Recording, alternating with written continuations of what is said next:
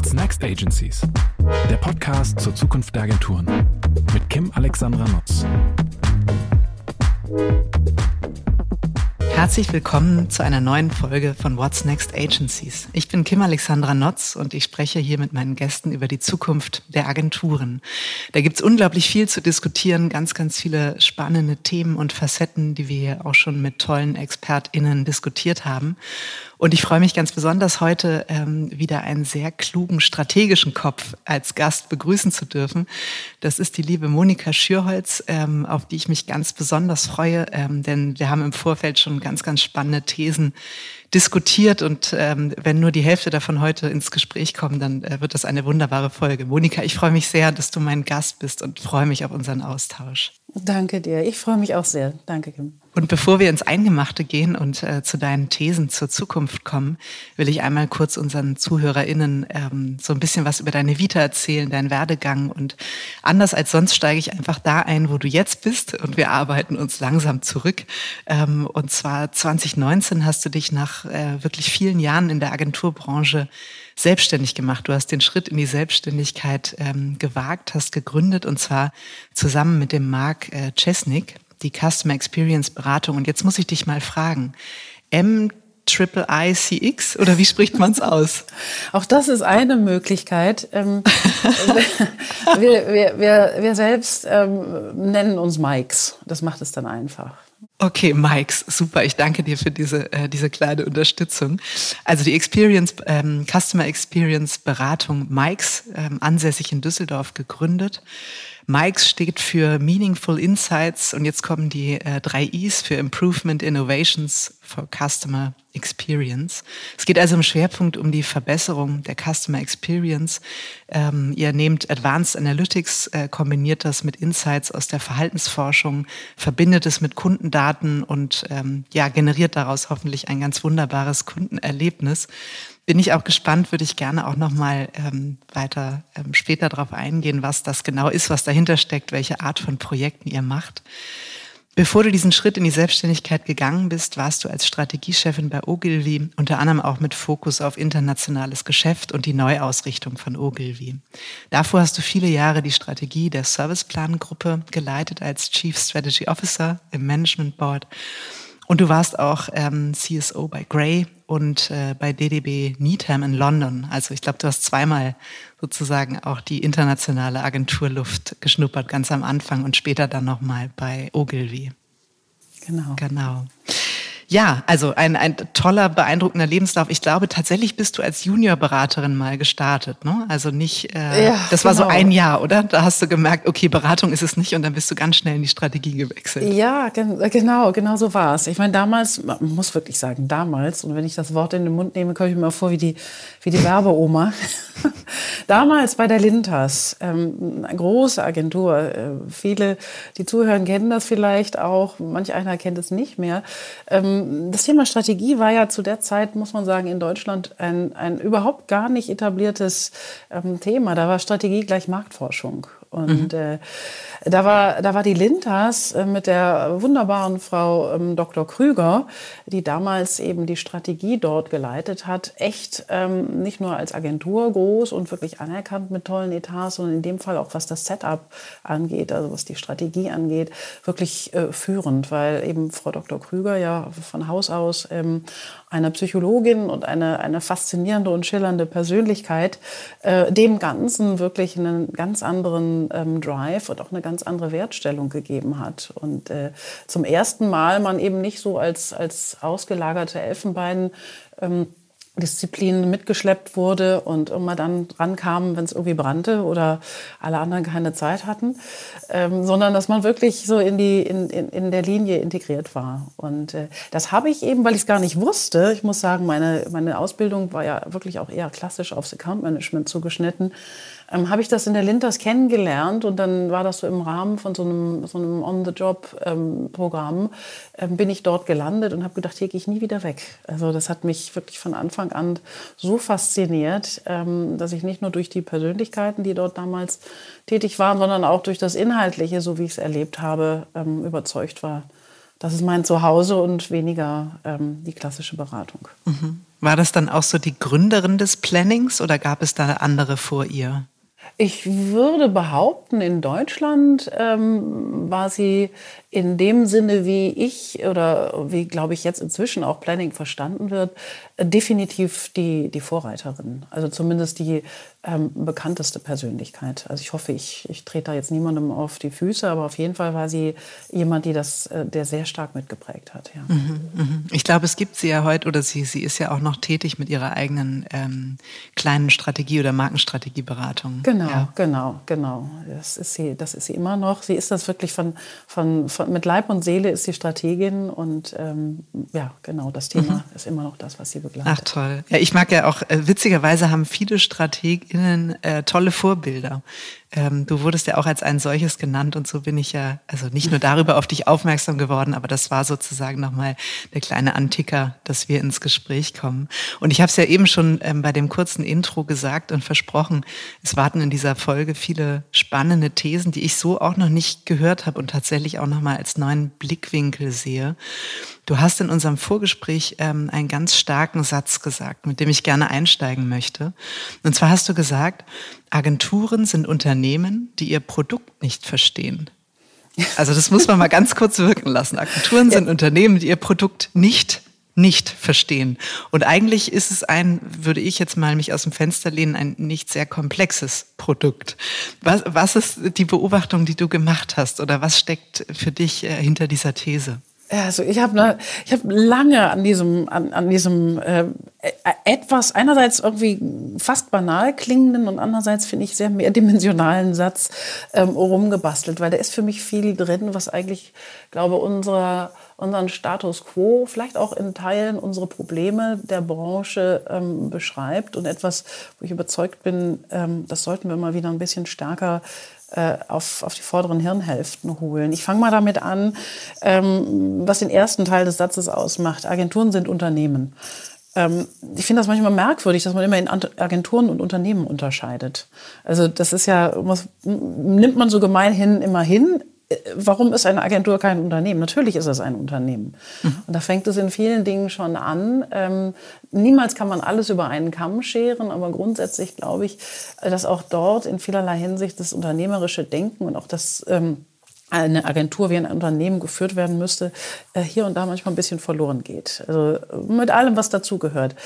Ähm, das ist das eine, was ich da ähm, mit ausdrücken wollte.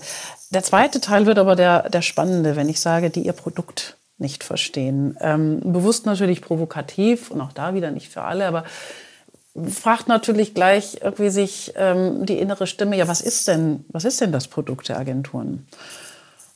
Und ähm, ich glaube, aus tiefster Überzeugung, das ist und bleibt die Kreativität. Das ist unser ureigenstes Produkt, das ist unsere DNA. Ähm, und da Kreativität ja in dem Sinne nicht anfassbar ist, bedarf es zweier, mindestens zweier Bausteine und alles drei zusammengenommen wird in meinen Augen oft entweder nicht richtig verstanden, nicht richtig gewertschätzt oder man geht über das eine oder andere ähm, schnell hinweg. Und diese anderen beiden Bausteine sind zum einen ähm, das Know-how. Ich finde, das, was wir tun, ähm, bedarf wirklich ähm, eines, eines tiefen Know-hows. Das ist nicht irgendwie so ein so ein fröhliches vor sich hin texten oder mal jemand, der irgendwie äh, optisch gutes Auge hat und Dinge hübsch zueinander bringt ähm, oder weiß ich nicht, äh, mal den Kaffeesatz geguckt hat und sagt, das ist Strategie. Wir brauchen alle und wir haben, glaube ich, die wir da erfolgreich unterwegs sind, ein tiefes Verständnis von dem, was wir tun. Und das muss auch so sein. Ich glaube, da muss auch ein großer ähm, Wert drauf gelegt werden, dass das auch weiterhin so bleibt. Also dieses Know-how ist das eine.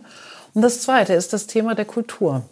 Und auch das ist etwas, was mir in, ähm, in vielen Agenturen ähm, ja, so ein bisschen auf die, auf die, auf die zweite Reihe ähm, gerückt wird. Äh, wir brauchen eine Unternehmenskultur, wir brauchen eine Kreativkultur, die eben genau dann dazu führt, dass das Wissen, das Know-how, was wir haben und was wir auch, glaube ich, von unseren Mitarbeitern einfordern müssen, eben dann dazu führt, dass wir kreativ sein können. Und äh, das Letzte noch dazu ist, ähm, dann, dann höre ich auf, hier zu monopolisieren.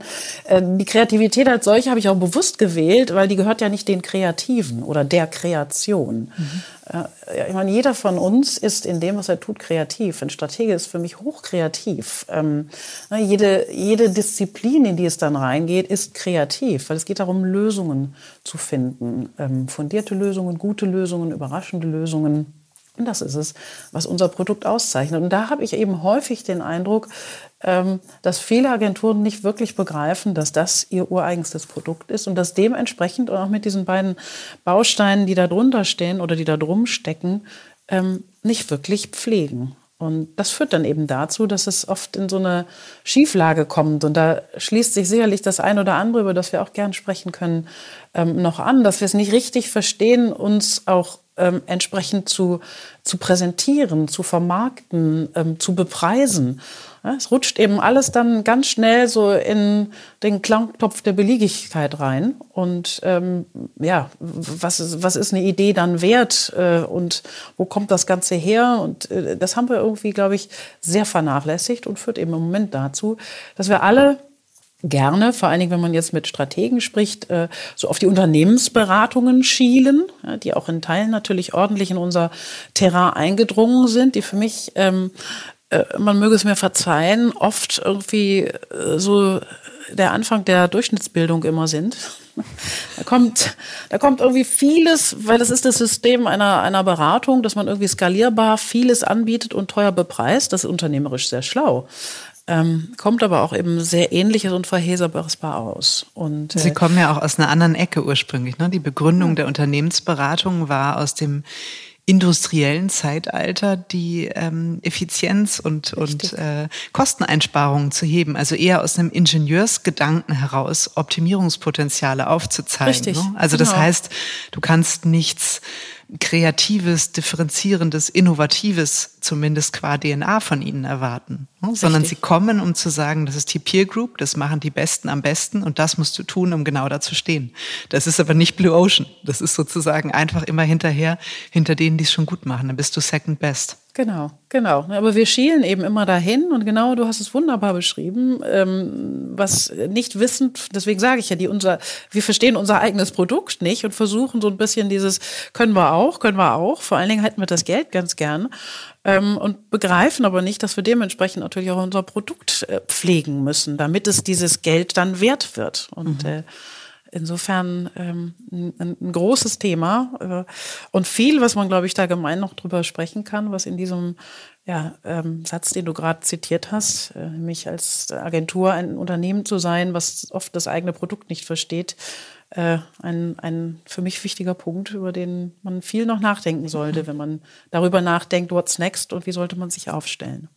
Absolut. Und als ich diesen Satz las, war mir nicht bewusst, wie viel, wenn man ihn dann auseinander nimmt, da drin steckt. Und ich glaube, genauso würde ich das tatsächlich gerne mal abschichten, was du gerade auch gesagt hast oder ein bisschen tiefer reingehen. Mal angefangen mit diesem, Agenturen sind Unternehmen. Und du hast ja gerade gesagt, ähm, dass nicht unbedingt immer auch unternehmerisch wirtschaftlich oder wie ein Unternehmen agiert wird. Ähm, was sind die Dinge, die dir auffallen, wo du sagst, das, warum könnten Agenturen hier nicht auch wie Unternehmer ticken oder unternehmerischer handeln? Was ist dein Eindruck? Ich habe einmal das Gefühl, ähm, das, das hat, ich, ich habe das mal so ein bisschen genannt, so Money, Money als Mindset. Ähm, das ist, glaube ich, äh, ein Thema, dass man sich dem nochmal bewusst werden muss, wie, wie wertvoll Kreativität oder auch eine Idee am Ende des Tages ist. Und ähm, wir haben uns natürlich alle, ähm, weil kundenseitig sehr häufig viele Dinge dann, sei es durch Einkaufsverhandlungen durchgetrieben werden, äh, auf, auf vielerlei Hinsicht auf ein Stundenniveau, auf eine Kalkulation in, in, in Tagessätzen etc. dann irgendwie zurückdrängen lassen im Sinne der Vergleichbarkeit äh, und so weiter und so fort. Wir haben das irgendwie alles so, so, so langsam geschehen lassen. Mhm. Ähm, das ist inzwischen Standard und man wird das wahrscheinlich auch nicht von jetzt auf gleich wieder ähm, zurückdrehen können. Aber es ist eben geschehen und es ist, finde ich, fürchterlich.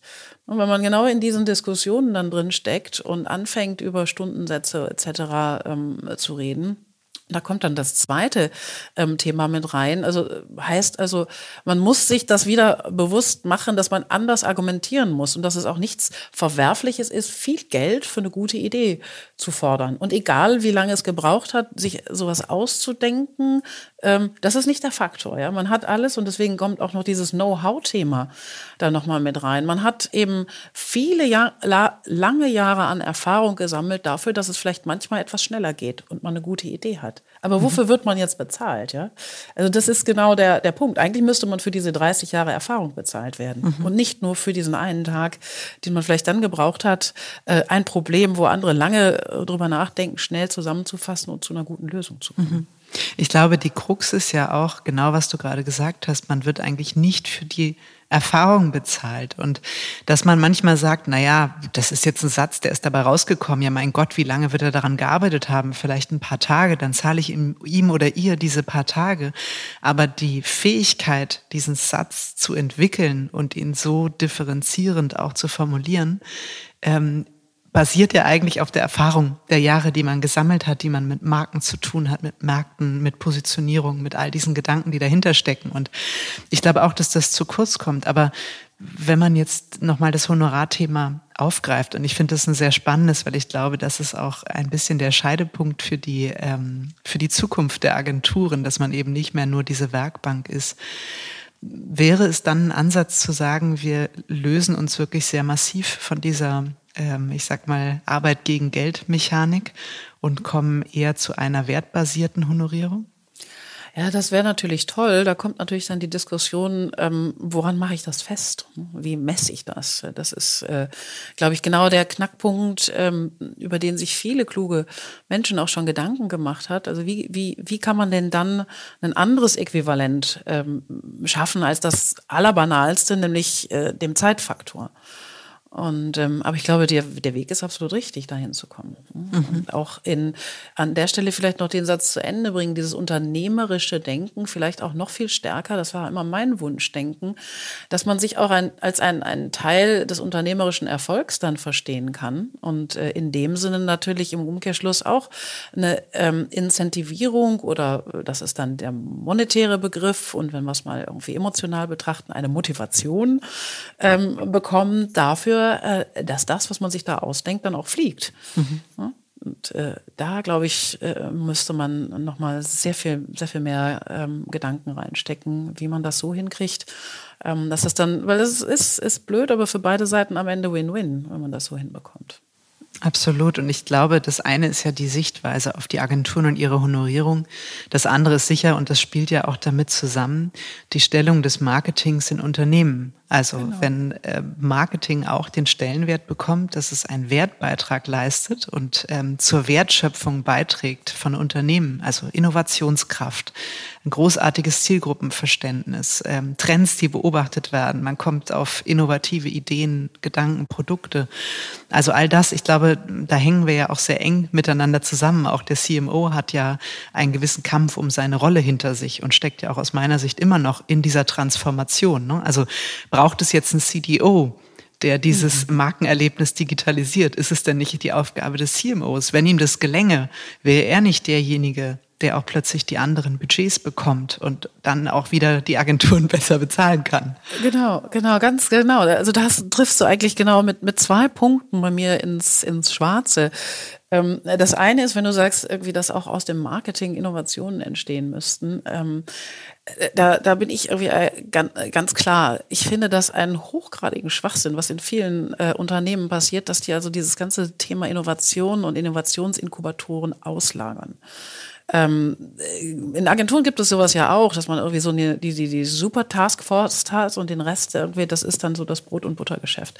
Ähm, halte ich für, für, die, für hochgradig gefährlich, halte ich für, für mega demotivierend allen anderen Menschen gegenüber. So eine Innovation, die muss irgendwie aus, aus dem Innersten eines Unternehmens heraus entstehen und darf nicht irgendwo ausgelagert in Berlin in irgendeinem funky, ähm, weiß ich nicht, Hinterhof oder in Amsterdam, wenn man sich irgendwie international gibt oder sonst irgendwie noch ein Platz, der sicherlich inspirierend ist, ganz, ganz, ganz klar. Ich glaube, nur für ein Unternehmen und eine Unternehmenskultur ist es wichtig, dass es eben aus der Mitte heraus und das Marketing ist da für mich irgendwie dass der, der, der Nabel des Ganzen ähm, auch entsteht. Also das ist das eine, dass ich glaube, da ähm, ist sicherlich auch auf der, auf der Seite ähm, was zu tun. Und das andere ist dieses Thema, ähm, braucht es einen CDO, der dann dafür äh, für sorgt, dass, ähm, dass diese digitale Transformation umgesetzt wird. Das ist genau dasselbe. Ich habe immer gesagt, das ist ähm, äh, ein CDO allein macht noch keine digitale Transformation. Ne? Das ist Transformation ist ein, ein Mindset. Das ist ein Prozess ähm, und der, der endet auch nicht damit, dass man irgendwie jetzt eine App äh, installiert hat oder dass man das irgendwie äh, wahnsinnig digital unterwegs ist, ähm, sondern das ist ein viel umfassenderes Thema. Und ich glaube, das muss auch begriffen werden. Dann, ähm, dann findet man da wieder ein ganz anderes Miteinander, wo dann auch die Schnittstellen, und so kamen wir ja drauf, äh, auch ähm, in der Zusammenarbeit ähm, der Agentur und dem Wert von Ideen und von Kreativität ähm, dann anders gewertschätzt werden kann. Also das ist nicht nur ein Agenturthema, will ich damit sagen, sondern diese Denke und auch dieses, dieses teilweise so nicht ganz integrative findest du natürlich auch genauso auf Unternehmensseite. Mhm, absolut, ja. Und wie du sagst, ne, Transformation ist ja nicht, ich habe jetzt ein neues Produkt, mit dem kann ich den Markt besser bearbeiten, sondern ähm, es ist ja der Zustand der ständigen Selbstneuerung aus sich heraus ne, und aus den Kernkompetenzen heraus und eben nicht so eine Art fancy Bubble, die ich irgendwo aufgemacht habe. Und genau. ähm, ich glaube auch, dass es ein Mindset ist, dass man sich einfach auf diese, ähm, auf diese ewige Veränderbarkeit einstellt und ähm, sie auch irgendwie als Geschenk wahrnimmt und Lust hat, damit umzugehen. Ne? Und den Richtig. Mut, der jetzt auch nicht, äh, ich sag mal, unsinnig mutig ist, sondern einfach Mut im Sinne der Leidenschaft mit Unwägbarkeiten umzugehen äh, und sich darauf einzustellen. Ne? Und das finde ich auch, und da kommen wir jetzt ja auch wieder zum Thema Kreativität ähm, ich finde, es ist eigentlich ein Schlüsselmoment für Kreativagenturen, sich auf ihre eigene DNA zurückzubesinnen, weil selten gab es Zeiten, und das sieht man ja auch an den Skills, die wieder relevanter werden. Kreativ, Kreativität hat sich ja ähm, die letzten Jahre ganz tapfer nach oben ähm, bewegt bei den Future Skills. Und ähm, ich finde das eigentlich eine riesige Chance. Und trotzdem sind wir, und das hast du ja auch, steckt ja auch in deiner ersten mhm. These mhm. drin, sagst du, wir verstehen unser eigenes Produkt nicht mehr. Und wenn man sich so viele ähm, Agenturen äh, anguckt und man nimmt sich ja auch selbst nicht aus davon, dann hat man sich eigentlich selber fast zu so einem Unternehmensberater entwickelt, ne? weil man sagt, oh, es ist hochkomplex, ja, wir brauchen Tools, wir müssen Prozesse optimieren und plötzlich sind wir so ein Prozessoptimierer geworden und so ein, so ein KPI-Dashboard-Bauer und was wir nicht alles können. Ähm, und ich glaube, das ist, also meine These ist, es ist ein bisschen aus der Angst, man würde diesen technischen Fortschritt, die Möglichkeiten der Digitalisierung verpassen ähm, und das Gefühl haben, ach, der Kunde will jetzt das. Nee, bevor das ein Accenture macht, die sind ja jetzt auch plötzlich auf dem Tablett, warum sprechen die mit meinem CMO? Mhm. Hat man gedacht, das muss ich auch alles können. Und, und plötzlich ist man nicht differenzierend und, und macht diese Dinge furchtbar schlecht im Zweifel. Also man es kommt ja aus seiner eigenen Bubble nicht raus. Ich glaube, wenn man einmal sehen würde, wie die anderen das machen, würde man denken, okay, ich lasse wirklich die Finger davon. Das können andere einfach viel, viel besser. Ähm, aber was glaubst du, was ist der Punkt? Warum haben wir die Kreativität so ähm, äh, ja, brach liegen lassen oder irgendwie aus den Augen verloren? Ja, das ist vielleicht wirklich dieses, dieses zu sehr Schielen nach rechts und links, hm, dass man immer gedacht hat, ach, das müssen wir noch mitnehmen und das müssen wir auch und, und das will der Kunde jetzt. Ähm, es ist so ein bisschen dieses, äh, ja, was ich sagte, alles mitnehmen, alles mitfischen, anstatt mal zu sagen, ich konzentriere mich auf das, was ich hier wirklich gut kann.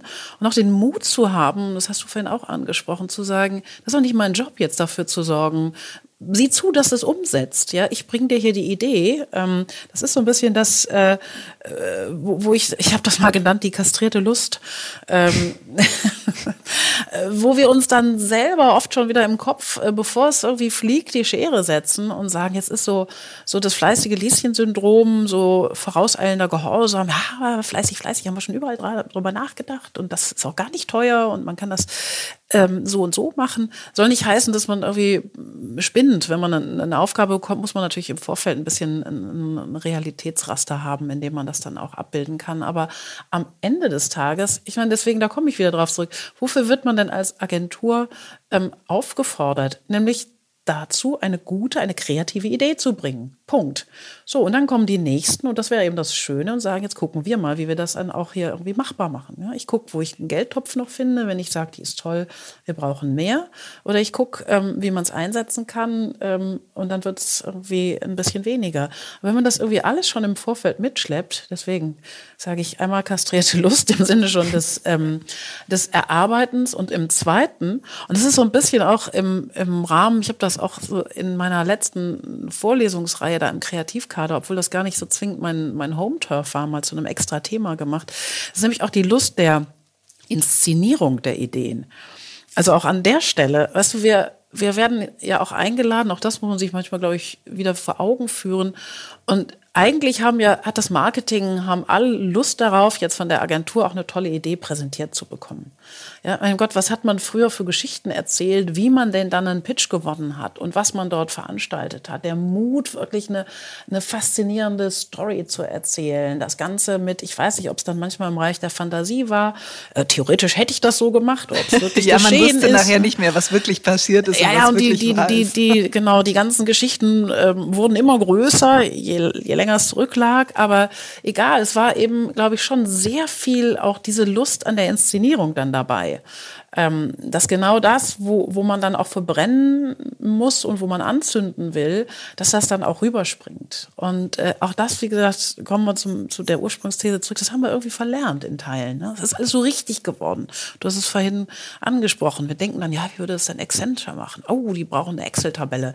Ah, da sind wir jetzt hier schon mal ähm, im Programmplanungsausschuss äh, mindestens 2.0 gelandet und bieten das gleich mit an. Und dann sieht das genauso langweilig aus wie alles, was man irgendwie von, von anderer Seite bekommt. Mit dem einzigen Nachteil, dass man es nicht so beweisen kann, wie es oft Unternehmensberatungen beweisen und dann ist es eben auch nichts wert. Also dieser Teil hängt mindestens genauso daran, wie das eigentliche Entstehen und, und es sich. Äh, Ja, was sich die ja auch können aufgrund ihres Jobs äh, oder, oder des Schwerpunkts ist ja auch in ihre Angebote schon direkt die, den Kostenvorteil, die Savings, die Wachstumspotenziale aufzunehmen. Das machen die ja schlau, das machen die ja nicht immer, weil sie das wirklich errechnen können, sondern weil das Erfahrungswerte sind. Und theoretisch ne, könnte man, wenn man jetzt ähm, studienintensiv liest, Marktforschung betreibt, auch als Agentur sagen, also ein Claim, der euch differenziert in einem Feld von Low Involvement, könnte Folgendes für euch tun.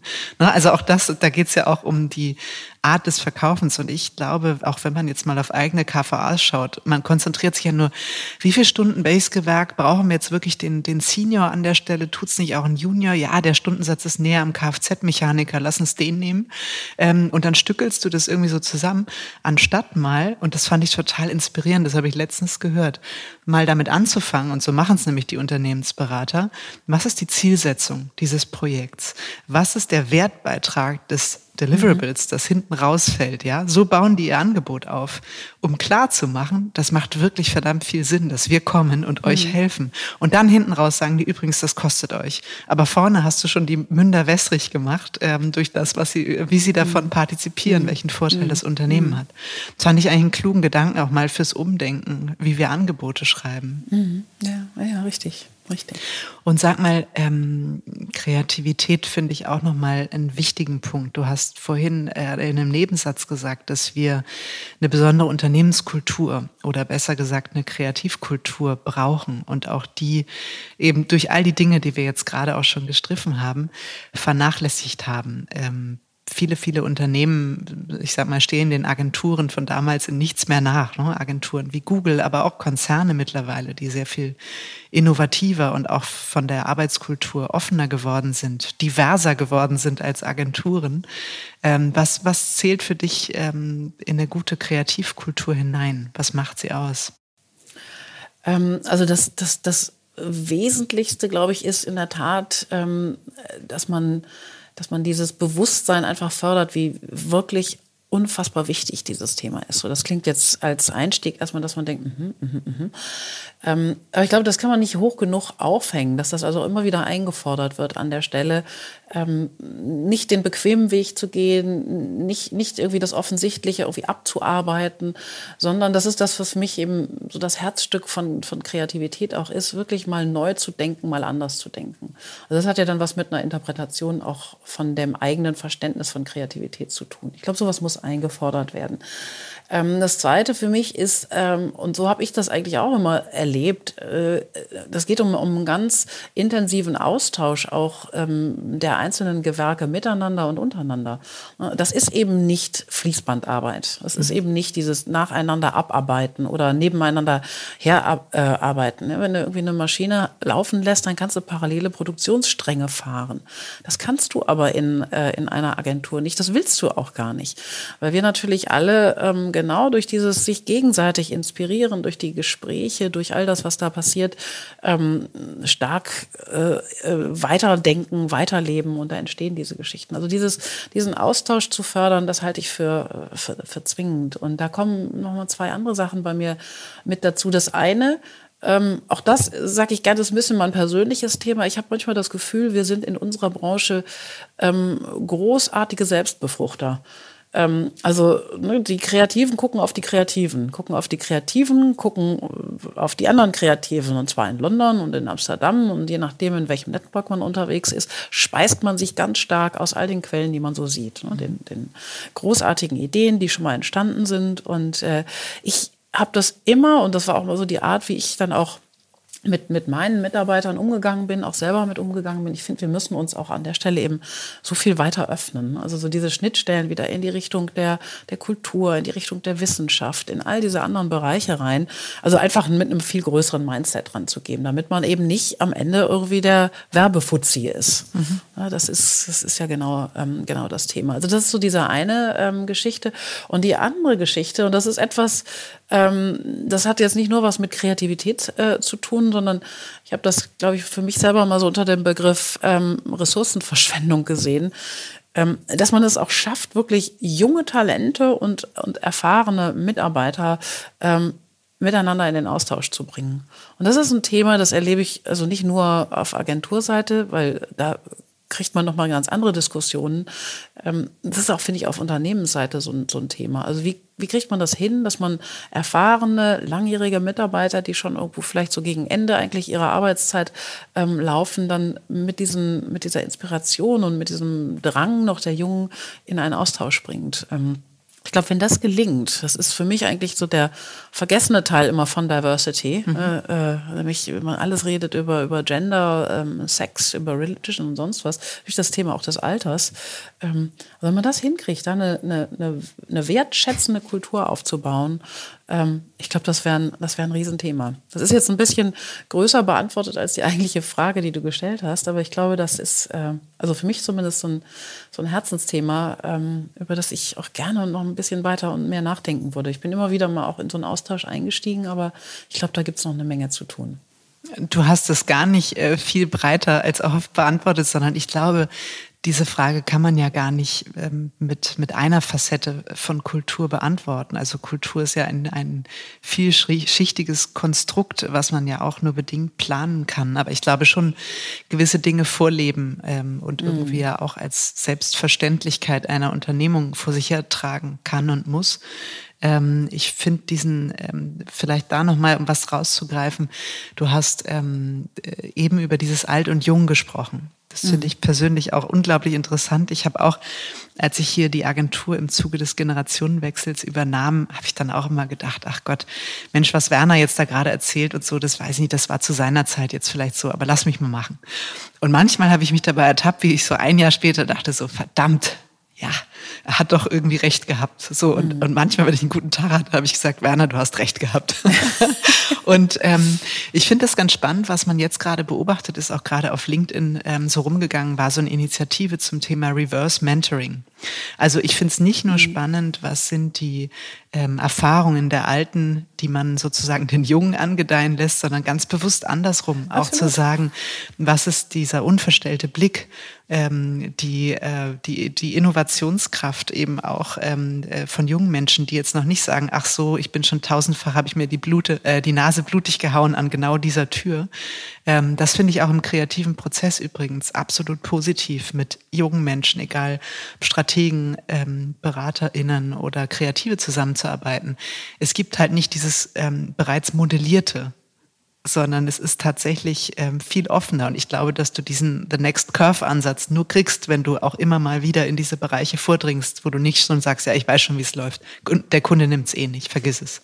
Genau. Nein, nein, absolut. Also das sollte nicht nur irgendwie so, dass die Alten den Jungen sagen, wie es geht, sondern genau das Umgekehrte, dass man sagt, man in, in keiner Richtung werten, man muss einfach dieses Miteinander da ähm, kultivieren, weil ich sehe das auch als einen, einen irrsinnig bereichernden ähm, Teil und deswegen Ressourcenverschwendung, wenn man es nicht tut. Die einen sind frustriert, entweder die Alten oder die Jungen, mhm. und ähm, dann fängt man irgendwie nur an, irgendwie diese Blockbildung aufzubauen. Ne? Das ist dann das eben der eine, ach komm, der, der erzählt wieder was vom Krieg, mhm. oder der andere sagt, boah, diese Spinner, ähm, und man kommt irgendwie null, null voran. Mhm. Und ich glaube, da ist wirklich, ich freue mich sehr, wenn ich sowas eben dann auch lese, was du ja auch gerade schreibst, das ist irgendwie zunehmend ein Thema. Es muss eben nur auch gelebt werden. Das ist, äh, ist immer so, man ist immer schlau in der Theorie, da ist man mhm. auch schnell schlau. Aber das stimmt, sich, das stimmt. Ne, Wir haben gerade ein, ähm, äh, meine beiden KollegInnen, die ähm, Franziska Dürl und der Martin Eggert, die haben einen U30 ähm, GWA-Beirat ins Leben gerufen was ich auch ähm, eine sehr sinnvolle Initiative finde, um zu sagen, was können wir uns alles Tolles da mhm. ausdenken im mhm. Vorstand, aber was sind die Themen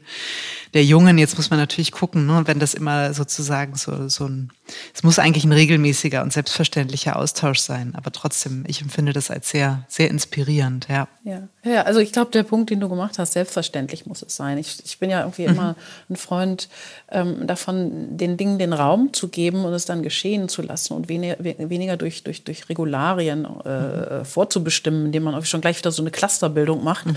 in die man dann äh, reinfällt. Das schafft immer automatisch eine Grenze.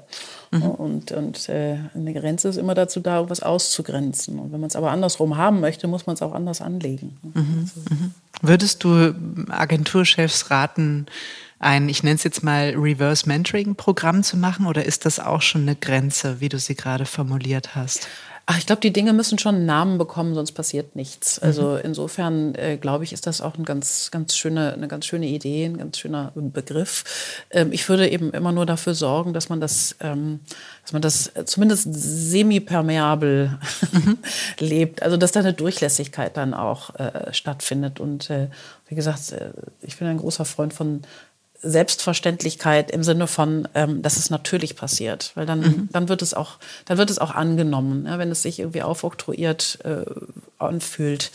Und es braucht natürlich, und deswegen trotzdem ja, ich glaube, man braucht irgendwie den Rat, macht da ein entsprechend, setzt ein entsprechendes Programm auf, weil wenn du ein Umdenken anstoßen möchtest, denn auch das ist ein Prozess, dann braucht es schon auch ein bisschen Zeit und eine, eine gewisse Struktur. Sonst mhm. ähm, der Mensch ist bequem, da ist man beim Grundpsychologischen äh, wir fallen dann alle wieder in unsere alten Muster rein und mhm. finden es irgendwie mal ganz nett, sich dazu auszutauschen und machen es trotzdem anders. Also mhm. deswegen muss man schon schauen, wie man es implementiert. Absolut. Du hast ähm, eben noch mal zwei Sachen gesagt. Ich, also einmal das Effizienzthema, einmal das Silo-Thema, so habe ich es äh, wahrgenommen. Mhm. Ne? Wenn wir mhm. uns immer nur äh, als Selbstbefruchter äh, sozusagen ähm, da auch positionieren.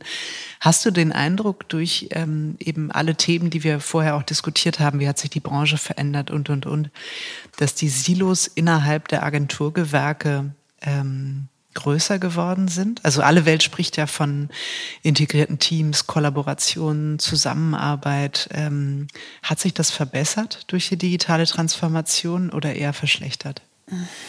Das ist natürlich, ich kann da so schlecht für, für alle ähm, sprechen. Ich habe nicht unbedingt das Gefühl, dass es sich verbessert hat. Also es ist insofern, äh, das ist aber jetzt wirklich eine, ähm, eine persönliche Einschätzung. Es ist teilweise, finde ich, etwas schwieriger geworden, weil die digitale Transformation, wo ja auf einmal alle irgendwie das als den heiligen Gral gefeiert haben und gesagt, das ist es jetzt, ähm, da habe ich, da hab ich auch meine eigene Meinung noch zu, ähm, äh, aber jetzt gar nicht mal an der Stelle. Ähm, aber dadurch war natürlich alles, was irgendwie so in dem, ähm, in dem Dunstkreis des Digitalen unterwegs war, war auf einmal funky und alles andere war irgendwie oldschool. Ja, mhm. und, und damit hat das natürlich überhaupt nicht ähm, gefördert, dass dieses Miteinander, was da stattfinden sollte, zwischen den Disziplinen in den Agenturen, die auch noch eben unterschiedliche Disziplinen zusammen anbringen, ähm, gefördert wurde, sondern das war dann eben genauso, wie man bei Alt und Jung waren, dass dann eben auch die, die Oldschool-Abteilung, die noch bis vor kurzem irgendwie Kinofilme produziert haben und von damals erzählten.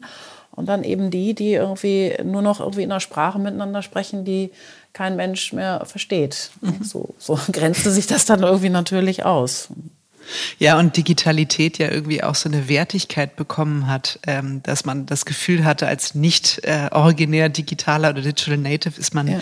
weniger wert mit den, mit den Qualitäten, die man mitzubringen hat. Ne? Aber Richtig. exzellente kreative müssen ja nicht per se exzellente Techies, Data-Spezialisten oder ähnliches sein. Ne? Aber genau diese irgendwie eine Basis miteinander zu finden, sich darüber Richtig. auszutauschen. Genau, genau. Ich glaube, dass das, dass das Thema irgendwie unser prägendes Thema ist, das ist, das, da möchte ja keiner mehr drüber, drüber diskutieren. Und das ist für mich irgendwie natürlich die Art und Weise der Möglichkeiten zu interagieren, zu kommunizieren, Ideen auf den Weg zu schicken. Es ist ja eine Bandbreite an neuen Dingen dazugekommen. Großartig. Aber nur so muss man es sehen sehen. Mhm. Ja, es ist, ergänzt die Möglichkeiten. Das Prinzip ist immer noch dasselbe. Und deswegen bin ich auch so glücklich, dass ich auch so in dem, was ich tue, das Thema der, der Strategie, der, der Markenstrategie, das ist es. Und ein bisschen habe ich auch den Eindruck, erlebe ich Gott sei Dank gerade wieder so eine latente Renaissance dieses Themas, äh, dass man auf einmal denkt, nach allem, jo, ab dafür und digital, digitaler. Genau in diesem Raum ist ja diese Leuchtturmwirkung einer Marke so besonders wichtig. Und das mhm. Bewusstsein, wofür stehen wir denn nun, außer irgendwie ein Sammelsurium an Features, ähm, erfährt gerade so in, in meiner Wahrnehmung, Gott sei Dank, wieder eine entsprechende Wertschätzung. Also das erlebe Absolut. Also es, es wird sehr viel häufiger über Kreativität gesprochen. Hätten wir jetzt ein Social Listening Tool vor uns und würden das mal versuchen zu analysieren, wie das in unserer Branchenbubble so aussieht, ähm, wird Kreativität nicht mehr hinter vorgehaltener Hand äh, gesagt, sondern tatsächlich wieder stolz oder stolz her vor sich hergetragen. Ich glaube, man traut sich gerade wieder stolz darauf zu sein, dass nun mal genau das der Kern ist und nicht, es ist leider nur unser Kern, sondern ja, verdammt, es ist unser Kern. Und also das, das muss auch ich. so sein, richtig. Und dieser Stolz, das ist auch etwas und, und dieses, dieses, dieses Selbstbewusstsein, auch das zu, nicht nur zu leben, sondern vielleicht auch hier und da mal ein bisschen zu feiern oder zu zelebrieren.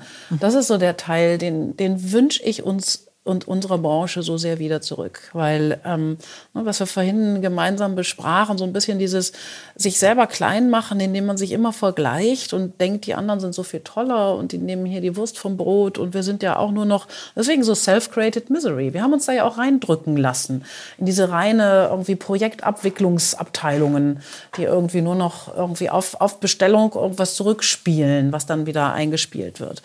Ähm, also so diese, ne, so, so, so dieses, diese, dieser alte Stolz, dieser, dieser Glam-Faktor, ähm, der der Branche ja auch mal so viel zugegeben hat, der auch dazu führt, muss man sagen, wenn wir auch an den Punkt von Know-how denken, also so greift ja unser Gespräch gerade wunderbar äh, in, ineinander, ähm, der dann auch wiederum Talente anzieht. Mhm. Ja, also ich meine, wir sind ja nun auch alle, klar will man irgendwie am Ende des Tages eine gewisse Grundsicherheit und auch ein Einkommen haben, aber ähm, man gerade auch für die junge Generation ist doch so wichtig, dass man sich nicht nur mit einem Unternehmen identifiziert, sondern dass man auch stolz ist, da zu arbeiten und dass man Lust hat, von äh, nicht nur Zahlen, sondern von Menschen geprägt zu werden oder mit denen gemeinsam etwas zu entwickeln und zu gestalten. Das ist doch, ist doch großartig. Mhm. Ich finde es schön, dass du gesagt hast, diesen Glam-Faktor, den du dir zurückwünschst für unsere Branche. Ich meine, der ist ja sehr geprägt von Individuen, die ähm, in den Agenturen zumeist zumindest Führungspositionen innehaben und diese Agentur geprägt haben. Früher hatte man ja nicht die Agenturnamen im Kopf, sondern die Menschen, die die Agentur geführt haben. Genau. Mein Eindruck ist hier und da hat man jetzt doch häufiger die Agentur im Kopf, wenn man an jemanden denkt und ähm, weniger die Leute, ähm, äh, die diese Agentur prägen. Jetzt waren das natürlich vielleicht auch so, wenn man jetzt mal an die goldenen 90er zurückdenkt, dann waren das schon auch echte Typen. Meistens waren es ja auch Typen im, im ähm, hm. tatsächlichen ja, Wortsinne, ja, aber ja, es waren zumindest irgendwie äh, kantige Menschen mit einer Haltung, die niemanden nach dem Mund geredet haben, ähm, die Rückgrat bewiesen haben, die manchmal sich ja auch äh, über die Stränge geschlagen haben. Ähm, und äh, ja, aber irgendwie hatten die schon eine Faszination an sich. Und meine Theorie ist schon auch, dass ähm, Menschen sich gerne mit Menschen umgeben, die sie interessant finden, die vielleicht auch ein bisschen anders sind als sie. Und ich hatte immer den Eindruck, Ähm, äh, das, das ist so ein bisschen, äh, deswegen fand ich diese Gründung kürzlich ganz interessant. Ähm, Jester, das ist ja diese ähm, äh, ja, Kreativitätsberatung, sage ich mal, die McKinsey da gegründet hat, um zu sagen, das ist so der Narr, das ist der Einzige, der dem König äh, nochmal mhm. die Wahrheit sagen mhm. kann. Und mhm. so ein ganz mhm. bisschen war es bei den Agenturen. Die hatten ja ganz früher so einen Freifahrtschein, auch zu verrückt zu sein und eben gerade nicht gestreamlined zu sein. Genau, genau. Aber das, das meinte ich auch, als ich gesagt habe, ähm, diesen, diese, dieses Selbstbewusstsein und die Lust auch an diesem, an diesem Thema, die muss äh, gelebt werden. Und ich glaube, das wird dann auch gewertschätzt. Also es geht ja nicht nur darum, ähm, hier rotzig aufzutreten und, und da irgendwie so ein ähm, so ein, so ein, so ein, so ein Rock'n'Roll-Verhalten an den Tag zu legen. Das ist ja auch immer schnell unglaubwürdig. Aber, ähm, und es gibt sie ja auch immer noch, diese, diese Persönlichkeiten in unserer Branche. Aber komischerweise haben die ja auch alle Erfolg. Und ähm, man sucht das. Und das wünsche ich mir eben wirklich so viel mehr und auf so viel breiterer Strecke, dass man sich da einfach gerade macht und sagt, ähm, nee, das, das müssen wir auch wieder mehr leben, ähm, als dass wir uns da äh, klein in irgendwelche Excel-Kästchen reindrücken lassen. Mhm. Das ist eine tolle Überleitung für die nächste Frage, die mir im Zuge mit Diven und Rückgrat und Haltung ähm, unter den Nägeln brennt. Das ist das Thema Effizienz. Ähm, wenn man sich, ich glaube, ähm, damals hat Nina Rieke die Studie aufgelegt, ähm, Agentur-Kunde-Beziehung. Ich glaube, die ist fünf Jahre alt jetzt. Ähm, und damals war das prägende Thema Effizienz. Ne? Was ist der Trigger zwischen Agentur-Kunde-Beziehung, Effizienz? Und ich glaube, dieser Punkt hat tatsächlich auch die Agentur-Kunde-Beziehung nicht ins Wanken gebracht, aber massiv auf den Kopf gestellt, weil plötzlich, natürlich hast du nur ein endliches Budget und die Kanäle explodieren. Das heißt, du hast mehr Optionen und Möglichkeiten, willst sie alle wahrnehmen, weil irgendwie hast du das Gefühl, Fear of Missing Out. Ja? Und ähm, mhm dann gibst du sozusagen diese Effizienzvorgabe, die du selber hast, logischerweise an deinen Agenturpartner ab. Ähm, ich finde es ganz schwierig, Kreativkultur zu leben, weil es ja auch erlauben muss, diese Extraschleife zu gehen. Ich kann eben nicht sagen, in acht Stunden ist die Idee auf jeden Fall so gut, wie wenn du mir noch mal drei Tage extra gegeben hättest. Ähm, ich finde das Effizienzthema wirklich auch hochgradig gefährlich. Ich verstehe das und das ist sicher auch Teil des mhm. unternehmerischen Handelns, dessen wir uns nicht ganz verstellen dürfen. Ähm, aber ich finde es ein schwieriges Thema für Kreativagenturen. Ja. Wie siehst du ja, das? Also bin ich, ich bin hundertprozentig, hundertprozentig bei dir. Also ich, ich finde, das sind oft die, das ist so ein, so ein, so ein Killer-KPI ähm, für, für Kreativität und, und jegliche Inszenierung. Ähm, das ist definitiv so. Also ähm, man, jeder, der selber irgendwie ein bisschen unternehmerisch denkt, ähm, weiß natürlich, wo es herkommt. Aber da müssen wir uns äh, vor verwehren. Also so darf man an, an eine Sache, das darf nicht der Anfang äh, des Denkens sein oder die Grundlage der Beziehung. Dass das irgendwann mal zu einem Faktor wird, dass ich natürlich als Unternehmer dafür sorgen möchte, ähm, dass ich mein, mein, mein Geld bestmöglich einsetze, ähm, das, ist, das, ist, das ist schon richtig. Aber irgendwie neben der Effizienz ist ja auch noch die Effektivität äh, ein, ein Faktor, den man vielleicht eher noch berücksichtigen sollte. Und ähm, aber das ist, ja, bin ich bei dir. Das ist äh, tödlich, sowas von vornherein mitzunehmen. Mhm, absolut. Hast du denn, weil das äh, finde ich spannend, du hattest vorhin ähm, gesagt, dass wir uns nicht so stark auf unsere eigene Disziplin fokussieren sollten, sondern eben auch mal in Richtung Forschung gucken, ähm, in Richtung andere Branchen und Dinge, die wir aus denen wiederum lernen können, Kultur. Ähm, jetzt hast du, und das ist vielleicht einmal der Weg ähm, zu deiner eigenen Gründung vor zwei Jahren. Da hast du ja auch, wenn man so will, oder zumindest so wie ich es von außen betrachtet habe, zwei Dinge zusammengebracht, ähm, die jetzt vielleicht nicht so auf den allerersten Blick, äh, die man nicht äh, von einer Agentur Kreativstrategin ähm, erwarten würde, ne? sondern äh, mein Verständnis ist, mit Blick auf die Customer Experience hast du gesagt, lass uns KI nehmen, lass uns Verhaltensforschung nehmen und Kundendaten und daraus Erkenntnisse ableiten, Insight getrieben für die Verbesserung dieses Kundenerlebnisses. Wie seid ihr damals, du und dein Gründungspartner, darauf gekommen? Hast du gesagt, ich habe die Nase voll von den Agenturen, sie werden es nie verstehen. Und jetzt muss ich mal einen Weg gehen, ähm, äh, der so ein bisschen meinen, meinen eigenen Sinn wieder stärker beleuchtet?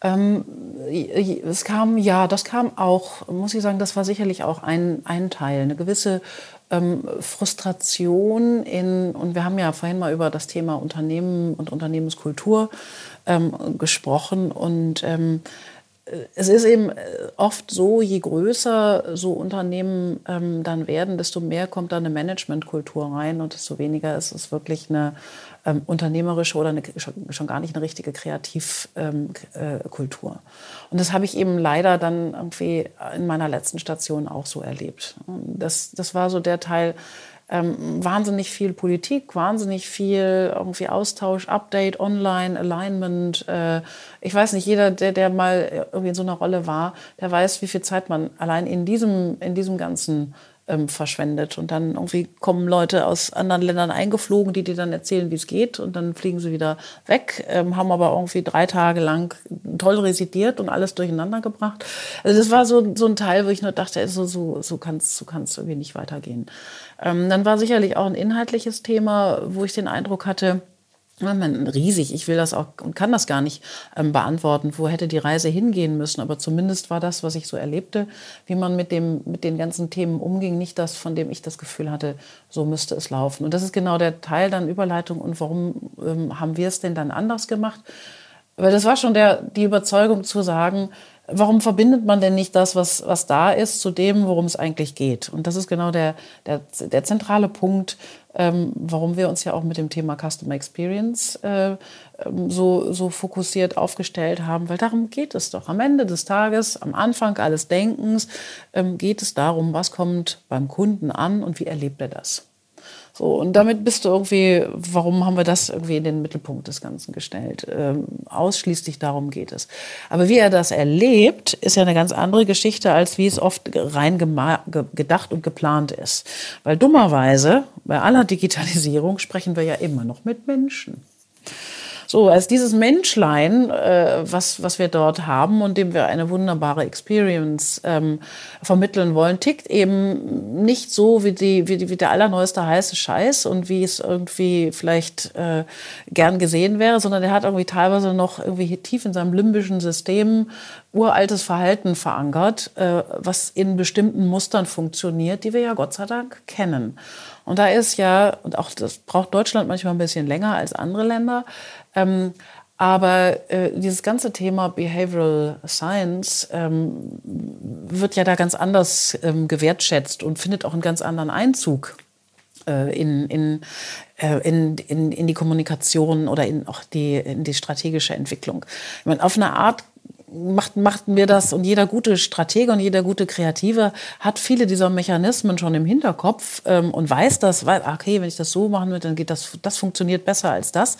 Aber eben das nochmal, und da kam dieser verhaltenswissenschaftliche Ansatz rein, das wirklich fundiert ähm, dort mit einzubringen, war der, war der zweite Strang, aufbauend auf der Idee zu sagen, es geht ja am Ende und am Anfang immer noch um Menschen. Und das Dritte, und deswegen die, dann doch die, die Daten, respektive auch die künstliche Intelligenz, äh, von der wir immer ganz gerne gesagt haben, auch das ist jetzt wieder Grundsatzdiskussion, es geht eigentlich mehr um, um Deep Learning oder um Machine Learning, also ne, das, das schlaue Verstehen, das Auswerten von Spuren, von Mustern, ähm, all, all diese Dinge, die uns natürlich helfen, einfach Verhalten und die Spuren, die wir eben hinterlassen im Digitalen, sind nun mal Datenspuren, besser auszuwerten. Und ähm, so hast du eigentlich auch schon die Erklärung äh, zu, der, zu der ganzen Idee. Und das eben wirklich schon so miteinander aufzusetzen, ähm, dass das nicht immer nur so ein nachgelagertes Thema wird. Ne? Waren wir ja auch gerade bei Silo-Denken in den Agenturen. Da gibt's dann irgendwo die Abteilung, weiß ich nicht, Performance oder, oder, oder, oder, oder Data oder wie sie sich dann auch immer noch nennen oder Analytics, ähm, sondern nimm das doch von vornherein mit rein. Ja? Je mehr ich am Anfang auch weiß und schon berücksichtigen kann, desto besser wird ähm, meine strategische Empfehlung hinsichtlich dieser entsprechenden ähm, Experience, um die es uns geht. Und genau das ist es, was wir an der Stelle, und da habe ich eben ähm, mit, mit dem Mark Zesnik auch ähm, einen ganz, ganz hervorragenden Menschen äh, gefunden, der das zu seinem Thema und auch wirklich von ganz vielen unterschiedlichen Facetten her ähm, gemacht hat, äh, der das mit eingebracht hat. Und in dem Verständnis, was wir da hatten, haben wir gesagt, das versuchen wir jetzt mal und machen es dann eben eigenen. Und das ist dann so die Geschichte hinter der Geschichte. Und sag mal, diese, ähm, der Aspekt der Verhaltensforschung, also wenn ihr dann, ähm, logischerweise wirst du jetzt nicht über Detailprojekte sprechen können, aber mhm. ich sag mal so, so eine typische Projektanfrage, wie sie an euch kommt, ähm, ich sag mal neutralisiert, wie könnte die aussehen? Wie kann man sich das vorstellen, gerade in diesem Kontext auch der Verhaltensforschung? Das ist schon, das, ist schon das, das erste ist schon, es, äh, es gibt die typische Anfrage da gar nicht. Also ist natürlich immer Fluch und Segen in einem, wenn du dich mit einer neuen Idee und in dem Fall sind zwar die, die Komponenten bekannt, aber die Komposition als solche ist erstmal neu. Ähm, wenn du dich damit auf den, ähm, aufstellst, dann bist du nicht sofort zuzuordnen. Und damit wird es schon mal schwer. Und in dem Sinne gibt es nicht die typische ähm, die typische Kundenanfrage. Aber es gibt natürlich, sagen wir mal, prädestinierte ähm, Situationen, in denen genau das Thema dann greift. Also äh, indem du zum Beispiel nicht verstehst, warum du, ähm, obwohl du so viel Gutes tust, permanent Kunden verlierst. Ja, das ist zum Beispiel so ein ganz klassischer Fall, den wir auch mit einem äh, unserer Kunden ähm, als ein großes und sehr spannendes Projekt einfach aufgesetzt haben. Also wirklich, ähm, wie, wie kriege ich das hin, dass das Thema der Kundenbindung in diesem Fall ähm, besser ausgespielt wird als alles, was wir bisher gemacht haben. Also mhm. ähm, wo kann man ansetzen ähm, und wie kann man das tun? Also diese beiden Dinge ähm, haben wir da eben miteinander zusammengebracht. Aber ähm, die typische Frage gibt es nicht, sondern alles, was wirklich hilft, eine Customer Experience ähm, zu verbessern. Da sind wir eigentlich mhm. genau die richtigen die dann da unterstützend mit einsteigen. Und dann entwickelt sich so ein Projekt auch im, im, im Rahmen der, der Anfrage. Aber es ist doch eigentlich wunderbar, dass es kein Projekt wie das andere gibt, ähm, denn dann sind wir ja wieder beim Thema Kreativität, genau. über das wir ja auch so lange gesprochen haben. Es ist ja eigentlich vor allem die Problemlösungskompetenz, Richtig, die uns ausmacht genau. ne? und die, genau. die Fähigkeit, immer wieder neue Wege auch zu ersinnen oder Szenarien zu entwickeln. Genau, und ähm, genau, genau, insofern bist du ja jetzt mit äh, in der neuen Konstellation auch in einer wunderbar kreativen ähm, Konstellation unterwegs. Ja, ja, das ist, das ist es sicher, wobei ich wirklich glaube, dass eigentlich jede Konstellation und jede Aufgabe, irgendwie, wenn man sich dem dann so und ich, ich liebe wirklich das, was ich, was ich tue. Und ich bin so glücklich, dass ich in dieser Branche damals ähm, gelandet bin. Und insofern muss ich auch sagen, auch im Nachhinein, auch wenn wir uns jetzt so ähm, in der letzten Zeit ein bisschen aus den Augen verloren haben, bin ich auch einer Frau ähm, Dr. Krüger ähm, grundtief dankbar, ähm, dass ich das damals habe erleben dürfen. Dieses, dieses angezündet werden für das Thema, was mich jetzt wirklich durch die einige Jahre meiner Berufserfahrung auch immer und immer trägt und was ich eben auch hoffe, an ähm, viele meiner, ähm, meiner Mitarbeiter auch ähm, weitergeben zu können. Mhm. Also, definitiv. Ich glaube, wir müssen ohnehin viel, viel mehr junge Leute wieder für unsere Branche begeistern. Ja. Ne, das war ja zwischendurch, ich habe immer mal wieder auch Gespräche mit KollegInnen geführt, die dann gesagt haben, ja, zwischenzeitlich war mir das fast ein bisschen unangenehm zu sagen, dass ich in der Werbung arbeite. Ähm, ja. Und ich glaube, vielleicht, wie du auch gesagt hast, du spürst so eine Renaissance des Themas. Ähm, und äh, wenn dann sogar auch noch der Stolz ähm, zurückkehrt, vielleicht ist diese Konstellation dann auch wieder reizvoller für junge Menschen, weil man denkt, da sitzen nicht Leute, die sich selbst kasteien, weil sie leider was machen ohne Sinnfindung, sondern die total Lust ja. auf das haben, was ja. sie tun und stolz darauf sind. Ja, absolut. Ja, absolut, absolut. Ja. Monika, ich danke dir sehr. Das hat ähm, unglaublich viel Spaß gemacht und ich finde, diese Thesen, die hatten es wirklich ähm, in sich und ich kann dich nur ermutigen, zu mindestens allen mindestens einen Meinungsbeitrag zu schreiben. Also das musst du mir versprechen. Die haben es äh, wirklich in sich und sind ganz, ganz toll. Das mache ich gerne, Kim. Ich und ich danke dir, dass wir hier in dem Gespräch wie doch so das ein oder andere haben mal ähm, antickern können. Und zu jedem Einzelnen hat man sicherlich noch eine Menge an Ideen und äh, hat mich sehr gefreut. Also ein tolles Gespräch. Vielen, vielen Dank. Mich auch. Dank dir.